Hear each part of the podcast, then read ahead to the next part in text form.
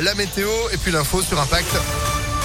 L'actu, toutes les demi-heures jusqu'à 10h. Léa Grillet, bonjour. Bonjour Phil, bonjour à tous. À la une ce mardi, toute cette semaine, Impact s'intéresse à la question du pouvoir d'achat. C'est l'une des préoccupations majeures des Français, comme on a pu l'entendre au cours des campagnes pour la présidentielle et les législatives. Et c'est sans doute au moment de remplir le réfrigérateur que l'augmentation des prix se fait le plus sentir. Guerre en Ukraine, conditions climatiques, les coûts des matières premières et de certains aliments s'envolent. Faire ses courses devient donc un véritable casse-tête pour le porte-monnaie. Il faut faire attention au moindre euro et se trouver des astuces pour dépenser moins.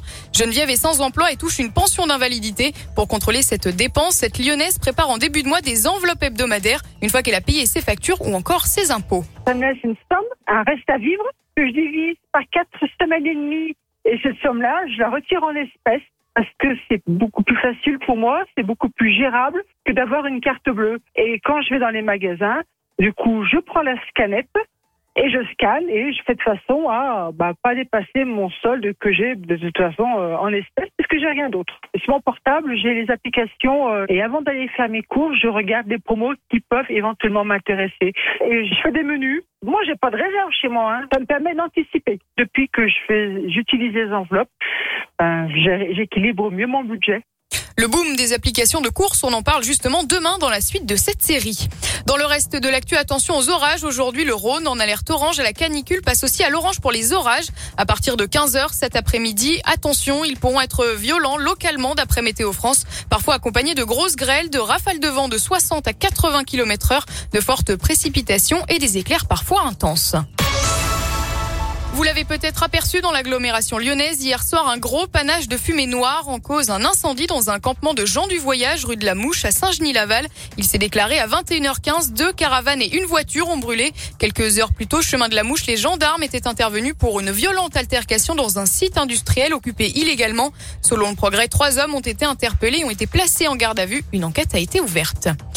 Dans l'actu également, 188 femmes réclament la démission de Damien Abad. Le ministre des Solidarités, récemment élu député dans l'Ain, est visé par des plaintes pour agression sexuelle. Parmi les signataires, des élus, des actrices et trois rodaniennes.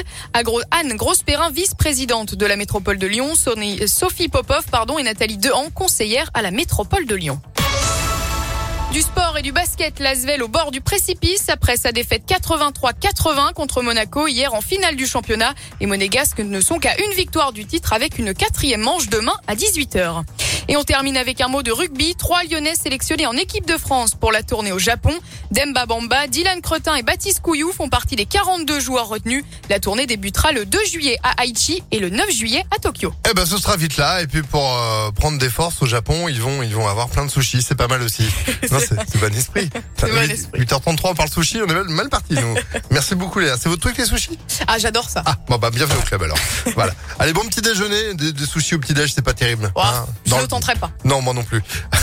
Merci beaucoup. Retour de l'info à 9h. Restez informés. ImpactFM.fr. La météo. Météo